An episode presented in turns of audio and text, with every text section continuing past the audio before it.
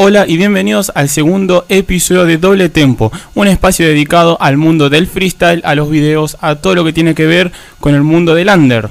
No estoy solo, estoy con Nahuel Altamiranda. Hola Brandon, hola Brandon ahí en la, en la técnica, a vos también Gonza y a nuestro invitado ultramente especial. Estrella. Estrella, crack del ascenso y fija que va a estar en FMS. Hola Mecha, ¿cómo estás? ¿Cómo están? ¿Todo tranquilo, muchachos? ¿Todo bien, Mecha? ¿Vos? Bien, contento por la invitación, que ya les agradezco muchísimas gracias por la oportunidad de, de expresarme en una radio. No, muchísimas gracias a vos, que encima tuviste un viaje así fugaz, pero en, en un principio esto iba a ser desde Córdoba. Sí, exacto, tuvimos ahí medio la, la viajada mística de fin de, de hora, ese típico viaje que sale un día antes de que viajes y confirmás todo a última hora. Bueno, vamos a empezar, ¿te parece? Sí, cómo no. Bueno, lo primero, sé que va a ser esto una, una entrevista un poco corta, pero te quería preguntar por lo más cercano en el tiempo, por la Red Bull, la Nacional. ¿Cómo fue, cómo Sí. fue eh, es- ese nuevo escenario, esa nueva experiencia? La verdad, eh, todo lo que me habían habilitado previamente de información era cierto. Un escenario de Red Bull es muy distinto a cualquier escenario. Yo sentí que después de Supremacía y FMS ya estaba listo para pisar un escenario como Red Bull, sobre todo por el hecho de que sentía que ya no me iba a afectar la cantidad de gente, porque en Supremacía estuve adelante de 14.000 personas, no pensé que 10 me hubiesen me, me, me pudiese molestar, digamos, ¿no? Pero la presión que mete eh, el nombre del evento ya es demasiada, bro. Lo que se siente estar arriba de un escenario ploteado de Red Bull y ver para atrás y ver pantallas con el logo de Red Bull y su nombre en un flyer de Red Bull es demasiada presión. Pero siento que es una presión que si uno se adapta es muy linda, es muy divertido. Yo la pasé súper bien toda la previa del evento y arriba del escenario, si bien sufrí un toque por el hecho de que la batalla estuvo súper difícil, eh, el evento se re disfrutó y, y súper ameno, te tratan súper bien, eso es lo, lo importante. ¿Te quedás conforme con tu rendimiento en la batalla o sentís que no fue tu día? Me siento medianamente conforme con cómo rapeé. Al principio no me había gustado nada mi, performance hasta que la escuché por YouTube, pero no me quedo conforme con los resultados, digamos, ¿no? Más allá de si me pareció que la batalla la perdí bien o no, que eso es algo que me guardo para mí, eh, siento que no me, no me gustó el hecho de perder en octavos, sea contra MKS o sea contra Pichichu en sí, corte. No me hubiese gustado perder en octavos contra nadie y siento que no fue lo que esperaba, pero eh, que es una experiencia más y que un tropezón no es caída. Voy a, voy a presentarme el año que viene y buscar un resultado un poquito más avanzado. Y bueno, ya supongo que el año que viene vas a tener la agenda más ocupada, FMS. ¿Vas a... Una pregunta personal. ¿Vas a defender el título de supremacía? Eh, sí, si me lo permiten, sí. Yo sinceramente veo que, que casi todos los que ascienden a FMS como que tienden a desaparecer del resto de las nacionales y yo entiendo que FMS es un cargo tanto eh, como exposición a como persona te, te debe sobreexigir mucho, pero hoy por hoy te digo que sí. No sé si el día de mañana estando arriba de FMS y viendo la, la super exposición que eso te da, eh, pensaré igual. Capaz que hay veces que charlando con los FMS me comentan que ponerle yendo a un evento así como Supremacía quedan súper expuestos y, y, tienen razón, hoy por hoy perder una batalla siendo alguien súper importante contra alguien medianamente desconocido te puede hundir bastante. Y Entonces es como medio arriesgado. hablando de eso que vos dijiste, medianamente eh, desconocido y conocido, te llevo de vuelta a la Nacional. ¿Cómo fue enfrentar a tu referente? Yo ya lo había cruzado dos veces, eh, me lo había cruzado sobre todo en la época en la que era mucho más fan, eh, y le, le- le venía ganando 2 a 0 en historial, entonces yo sentía que, qué sé yo, que podía llegar al 3 a 0, estaba bastante cómodo. Lo único que me, me hubiese gustado tener más opciones para el sorteo, me hubiese gustado elegirlo a Dozer, me hubiese gustado elegirlo a Peco o a MRN, eh, como para tener una batalla más de, de dos caras nuevas eh, con Dozer también capaz una batalla más estilera, más de demostración de habilidades, pero con MKS nada, tenía un perfil que era o nos gritábamos o nos gritábamos, no quedaba otro. ¿Y no te hubiera gustado cru- cruzarte a Colt? No, para nada. Cole era la única persona del, del match que no me quería cruzar, para nada. Eh, de hecho, antes de, de empezar la competencia hablamos con Cole de ponernos en llave distinta. Mira, te lo digo yo porque fui al evento y lo vi en directo. Para mí, después de la primera réplica, era tuya. No sé qué Yo pensás en vos. sí, en vivo sentí algo parecido. Sentí después del día de vuelta, uno uno siempre en vivo se va a la cabeza de cómo va el evento. Sentí que en el día de vuelta podía hacer una réplica eh, bastante cómoda. Cuando dan la réplica y veo un voto para mí, como que me la, me la subió bastante. Cuando dan la réplica, en la réplica me sentí muy cómodo y sentí que no había aflojado y que le había metido un par de cachetazos fuertes. Entonces ahí como que dije, ya está, yo siento que la gané. Y cuando dan la réplica fue como, bueno, eh, esa es la señal de que no me tengo que dormir. Y en la última réplica siento que perdí muy bien, digamos. Yo siento que la ronda más clara de todas es la última réplica y, siento que la gana muy clarito él. Pero no sé si, si con otros jurados o otro criterio se hubiese llegado hasta, hasta esa instancia. Pero no siento que haya sido un tongo, digamos, tampoco. Como lo que significa tongo y todo lo que conlleva la palabra tongo, ¿entiendes? Sí, igual le, le paraste la batalla de una forma tremenda con la rima de John Lennon. Eh, que incluso MKS estaba por rapear y dejó, de, dejó el micrófono para agitarla y estuvimos todos locos en, en el campo. Se vio claramente. Pero bueno, fue para mí fue un gran desempeño porque ya veníamos viendo lo que habías hecho, habías participado en BDM, campeón en supremacía, en, en FMS diste una exhibición increíble con Clan. Para mí es una paliza de principio a fin, desde el easy mode hasta los minutos libres. Y bueno, la verdad que la gente tiene mucha expectativa con vos. Yo doy fe de que el año que viene vas a terminar de explotar. Y no solo eso, sino que para mí el Tongo Tongo fue la batalla contra Asesino. En la Internacional de Disculpa, se cortó ahí al final. ¿Fue la batalla con? ¿Cómo? Con Se asesino. cortó al final justo. Con, Asesino, Con, con Mau en las semifinales de, de Supremacía en la de supremacía. Internacional. Sí, eh, igual esa batalla yo la disfruté una bocha.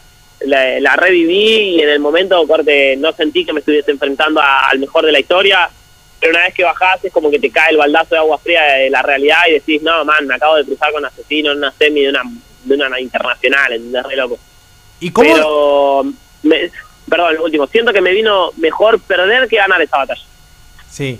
¿Y cómo es este enfrentarte, el- lo que sería el, el previo a enfrentarte al... Como sabemos todos es el mejor de la historia como es asesino. ¿Cómo lo vivís? el momento previo es súper tenso. Eh, yo con Asesino fui cruce cantado porque fui la segunda semifinal, o sea, eran, éramos los últimos dos que quedábamos, entonces ya era obvio que iba a ser ese cruce, pero eh, eh, la verdad estaba bastante relajado, el ambiente del evento en torno a los competidores nos hizo estar relajados todos, eh, como que no había presión atrás del back, eh, riéndonos, tomando energizante, comiendo golosina y, estábamos re en la nuestra. Por eso siento que no sentimos casi ninguno tanta presión, pero sí es, es jodido, o sea, sigue siendo asesino y, sigue siendo una batalla contra el mejor de la historia, tipo, siempre va a sentir un poco de presión uno, más allá de, que esté en, el- en su casa, digamos, ¿no? Y en las previo a, la- a- las batallas, porque tuviste un año movido y el año que viene capaz también tengas un año movido. ¿Cómo haces para, entre tantos días de competencia, relajarte, aislarte del mundo, aislarte en, en tu persona? Eh, estando, me gusta mucho viajar, no lo siento como tanta presión y aislarme del mundo, la verdad, a veces me juega bastante en contra porque pierdo la costumbre y cuando vuelvo a los eventos me siento medio incómodo, pero mayormente eh, gasto mi tiempo entrenando, en mi casa, eh, jugando al LOL, no te voy a mentir, porque tengo mis vicios de, de friki, de friki y, me distraigo así, tipo, friqueando, entrenando, eh, haciendo beats, ahora me estoy metiendo en el beatmaking, estoy escribiendo, ese es como el, lo principal, digamos. Y estuve estuve buscando acerca acerca de vos y vi que en una de, los de, de las entrevistas que te hicieron eh, utilizaste una aplicación que es la app del día. Sí, la palabra del día. La palabra del día. ¿Cómo, cómo, cómo es eso? Es una aplicación que te tira una palabra por día X, te explica su significado y te da un, un ejemplo de cómo se usa. Y, y yo para molestar, corte, trataba de, si ese día tenía compe, integrarla, digamos. Si la palabra era, no sé, espléndido, llegar a la compe y decir, soy espléndido y chau, ya cumplía mi objetivo del día. Es muy interesante, la verdad, algo nuevo que nunca había escuchado. Y mañana, Misión Hip Hop. Hoy es Misión Hip Hop. Hoy es de hecho, Misión- está empezando en este momento. Ah, bueno, te estamos justo molestando antes del evento. ¿Y No, no hay problema. cómo te ves para hoy? Eh, hoy voy a ser jurado en clasificatorias y después me voy a tener que ir temprano porque tengo un programa de streaming esta noche, pero sinceramente no me dejaban competir en la, en la regional porque ya se clasificaba a la nacional de Misión Hip Hop, así que vine a disfrutar el evento y ver el nivel de los pibes. Ah, mira, y te, vuelvo a poner en el escenario internacional. ¿Cómo fue conocer Scone? Eh, re piola, igual a Scone lo conocí en Argentina, lo conocí en Córdoba, eh, en la casa de, un amigo mío que era el que lo contrató para, para venir y súper piola el Scone. Eh, hicimos un asado, charlamos una banda, re piola, nos pusimos a hablar sobre música. En ese momento me acuerdo que había salido el tema de Natch con KCO y nos pusimos a debatir de si el tema estaba bueno o no nos gustaba. Eh, la verdad, un, muy humilde les pone, un tipazo.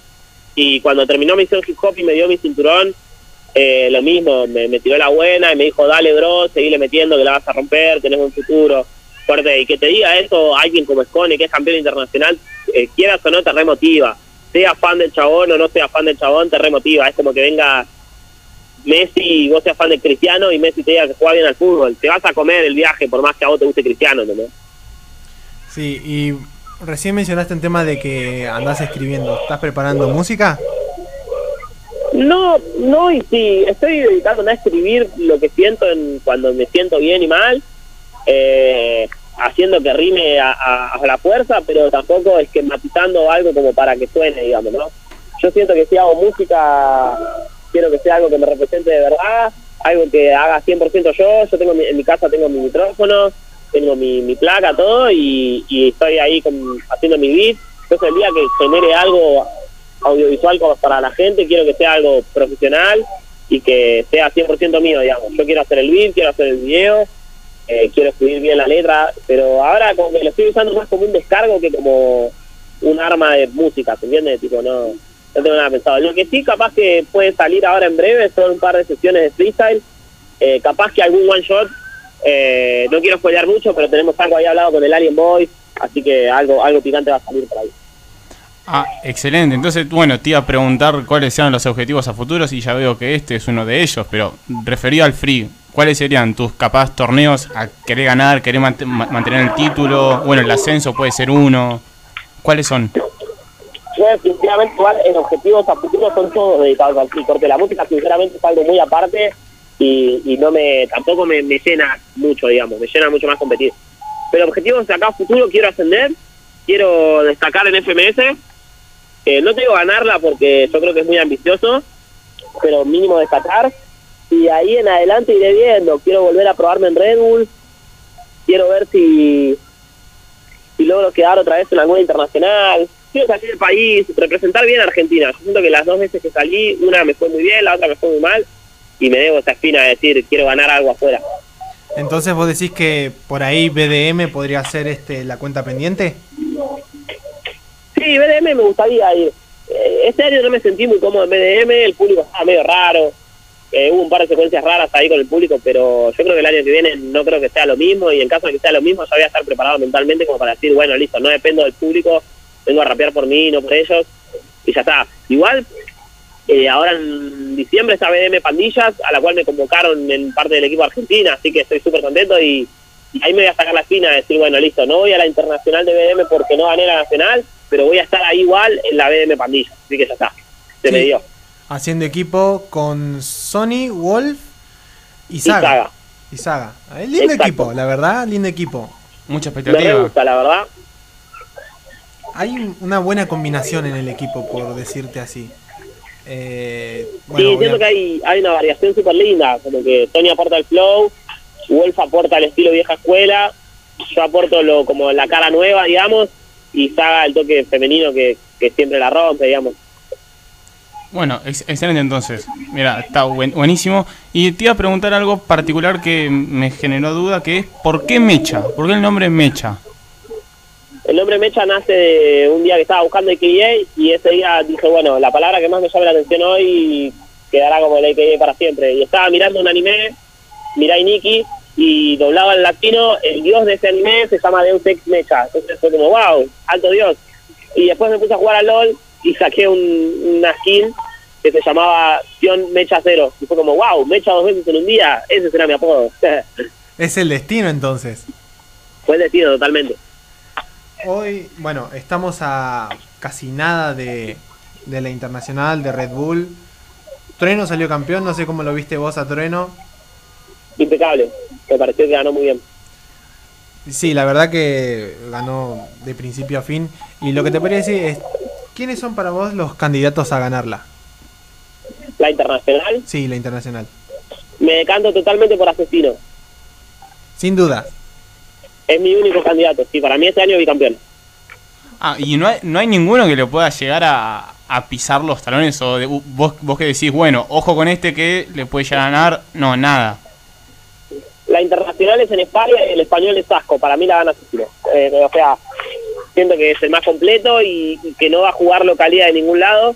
Si bien Sasco es buenazo, eh, me parece uno de los mejores de España, yo siento que no, no está para ganar el Asesino, por lo menos no con lo que se está viendo últimamente, pero eh, eh, o sea, yo lo rebajo eh, me parece súper bueno, pero Asesino está muy afilado. Pensá que el año pasado Asesino fue una Red Bull compitiendo bastante, pero capaz no tan pulido como ahora que está en FMS. Si el chabón estando en FMS tiene un nivel de exigencia mucho más alto que en los anteriores, entonces es lógico que va a llegar mucho más afilado que en otros años. Y si ya años pasados la detonó, no me quiero imaginar ahora. Y volviendo acá a la Argentina, para vos, ¿quién es hoy, hoy por hoy, el mejor MC? Que vos decís es el Eh. más completo, el más picante y que me encanta. Que me encantaría competir siempre con él. Ok, eh, para mí hay dos respuestas a esa. Una es la que me gustaría a mí, una es la que mi, mi favorito, digamos, y otra es que que objetivamente creo que es el mejor. Eh, yo creo que Gus está inactivo, no lo considero competidor porque está inactivo. Así que hoy por hoy creo que diría Trueno, eh, porque se demostró a él mismo en Red Bull que puede ganar un 4x4, cosa que antes yo creo que era el punto débil de Trueno, y ganó una compa entera 4x4 siendo que el chabón se en el flow. Ah, eh, nos demostró a todos que sabe pulsanear como cualquiera y que, que le puede meter también su flow. Y el que más me gusta a mí en lo personal es Stuart. Para mí Stuart por amplia diferencia es el mejor Argentina. En cuanto a mis gustos personales, lo que yo valoro como competidor, Stuart es perfecto, digamos. Tiene una coherencia muy abusa. Eso es lo que me, me vuela mucho el cerebro. Bueno, te cuento un secreto, eh, Stuart va a estar en Gold Level. Solo- ya lo sabías. Sí, se bajó Bennett y, y Stuart lo va a reemplazar. Estoy súper contento que le, haya- le hayan dado la posibilidad.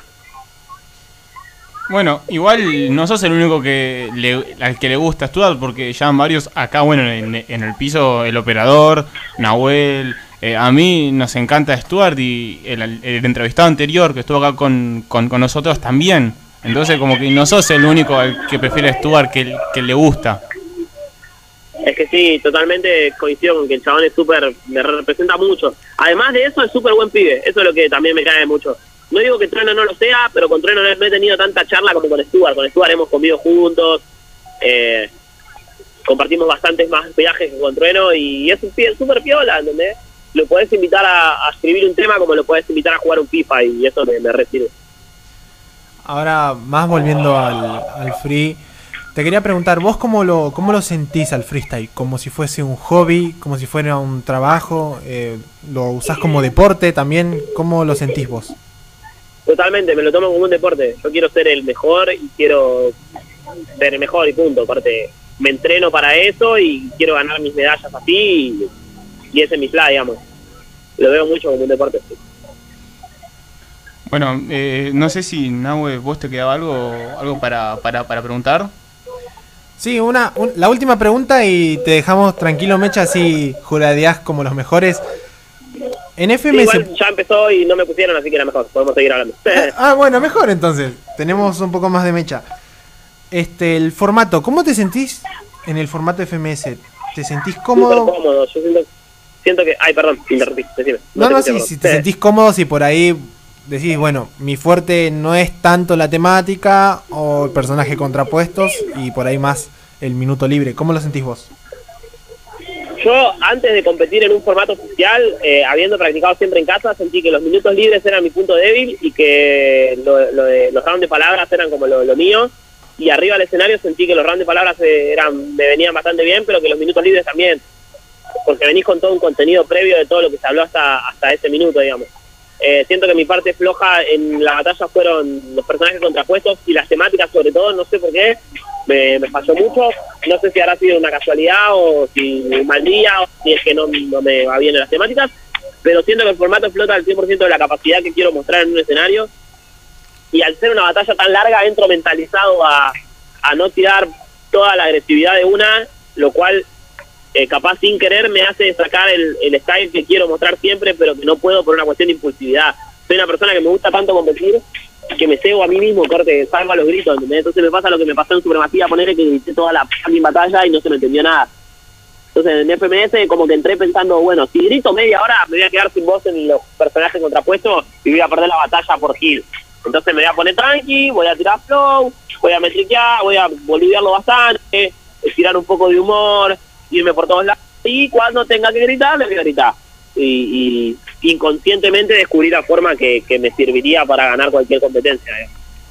¿Y cómo es tenerlo a un histórico enfrente como clan? No sé si lo habías enfrentado antes, pero ¿cómo No. lo sentiste? Fue la primera vez. Eh, se sintió re loco, fue una, una playada muy, muy, muy, no sé, muy fuerte. Además, hay una historia en Córdoba que ningún cordobés nunca le ganó a Clan. Tanto en plaza como en escenario, siempre Clan fue el verdugo de los cordobeses. Cada vez que un cordobés salió de la provincia, eh, te diría que el 70% de las veces perdió con Clan. Sea Lewan en Big Bang, sea eh, el, el Kili ha perdido en plazas, el Blaster ha perdido en plazas. Eh, ay, había otro caso, el Nissan, el Red. El, el Clan siempre fue como el verdugo de los cordobeses y fui como el primer cordobés, digamos, en, en ganarle. Entonces fue épico. Bueno, entonces es un nuevo logro. sí, sí. Bueno, ¿y qué se siente ser uno de los... Bueno, todavía no triunfaste el- en una gran competencia, pero eh, ¿qué se siente ser uno de los pocos del interior que llegan a triunfar acá en Capital y, y en el mundo del free? Es una locura que de la nada te empiezan a reconocer en la calle, te ponen a pedirte fotos, corte. Es una locura para bien, digamos. Es algo súper emocionante. Que la gente diga que las motiva a rapear, que me den como ejemplo. Eh, siento que se encariñaron mucho con conmigo, eh, dígase conmigo, con mi personaje, como le quieran decir, y que muchos sienten identificados. Y la verdad me la resube, porque yo estuve en su lugar también. Yo también fui fan, yo también fui seguidor, yo también fui oyente, yo también fui competidor novato y ahora me considero profesional. Entonces, siento que al pasar por todas las etapas, sobre todo mucho tiempo estuve mirando batallas. Eh, fui más topo que. Yo siento que tengo más tiempo mirando batallas que compitiendo. Cosa que a los profesionales casi que ni les pasa, digamos, ¿no? Porque están hace muchos años. Pero es muy loco, es muy loco. Es súper, súper joya, me, me re gusta. Y, a ver, en Red Bull el año pasado hubo regionales y en este año no, solo se clasificaba por, por selección de, de video. ¿Vos sentís que fue una menospreciación al freestyle del interior o lo ves de otra forma? No, la verdad que no, porque siendo objetivo, si te pones a pensar, clasificaron bastante gente del interior. Pero nosotros no tenemos que olvidar, más allá de que Red Bull sea una competencia como cualquiera, no nos tenemos que olvidar que es una de las que más show genera. Entonces uno tampoco puede pretender que se arriesguen todos los años a hacer regionales con la posibilidad de que quede gente capaz no vende entradas. Los chabones tienen que llenar una park mal, mal que mal. Eh, si no, no sería Red Bull. Pensá que si Red Bull se hiciera en el patio de una casa, no sería Red Bull. Habría 10 personas y por más que se llame Red Bull y el viaje a España esté y esté en Go, Asesino y de Toque, eh, no sería Red Bull. Porque para que sea Red Bull tenés que llenar una park y armar todo este ambiente competitivo que te saca lo mejor de uno.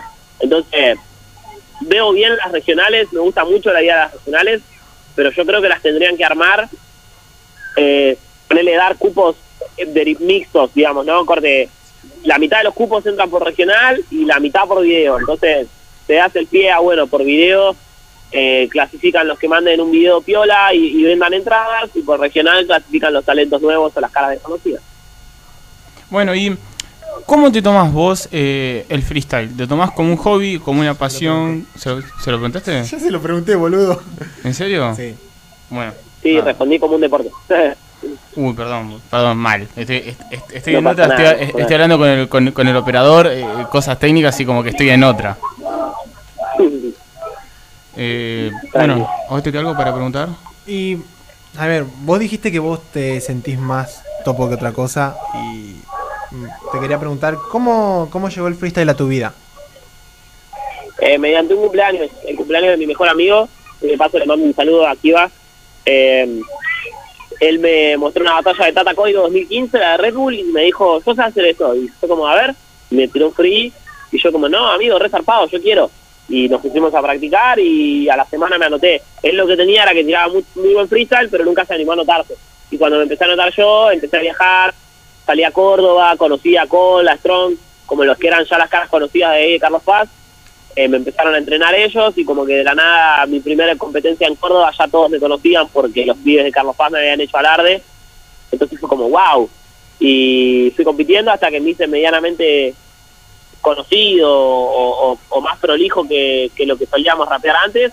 Y de ahí los empecé a incentivar a los pibes y mi amigo se terminó anotando. Hoy por hoy mi amigo ya no compite y ya ni freestylea, pero, pero tuvo su momento dorado y él fue el que me mostró la batalla, así que siempre le agradezco eternamente.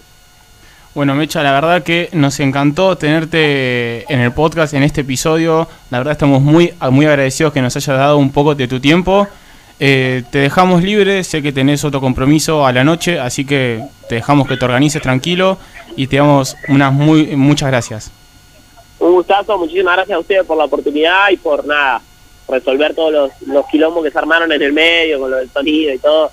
Pero súper prolijo como salió, me re gustó la nota y nada, espero que la gente se haya copado. Cualquier duda que tengan, me escriben en Instagram, arroba Mecha Maturín, que casi siempre, si es algo importante y no es algo que me quiera llamar la atención o molestar a propósito, lo respondo. Dale, buenísimo. Muchas gracias, Mecha, nos estamos hablando. Y la próxima nos gustaría tenerte acá en el piso y poder compartir una mejor charla. Dale, olvídate, la próxima la hacemos presencial con una gaseosa de por medio y unos snacks. Unos doritos mejor. Olvídate. Bueno, Mecha, este, muchas gracias y mucha suerte el año que viene y que la rompas como la rompes y te deseo lo mejor, lo mejor de lo mejor. Muchísimas gracias, hermanito. Un abrazo para ustedes. Otro Mecha, muchas gracias. Chao. Bueno, así pasó Mecha, una de las expectativas, una de las grandes promesas del freestyle argentino. Eh, este fue el segundo, el segundo episodio de Doble Tempo, el podcast de Do- Doble Tempo. Y esperemos que sean más, porque por como, por como venimos progresando, esto da para más. Y mirá que todavía tenemos un montón de invitados pendientes. Fija que tenemos más y hasta que termine el año no paramos. Bueno, esto fue el segundo episodio. No se olviden de seguirnos en nuestras redes, tanto Twitter como Instagram, arroba doble tempo-ok. Eh, un saludo a Brandon en operación, un saludo a los redactores, Rocío, Nicolás y Paula. Y Nahue, muchas gracias por hoy. Gracias a vos, Gonza, por traernos este increíble invitado. No, de nada. Y nos vemos en el tercer episodio del podcast de Doble Tempo.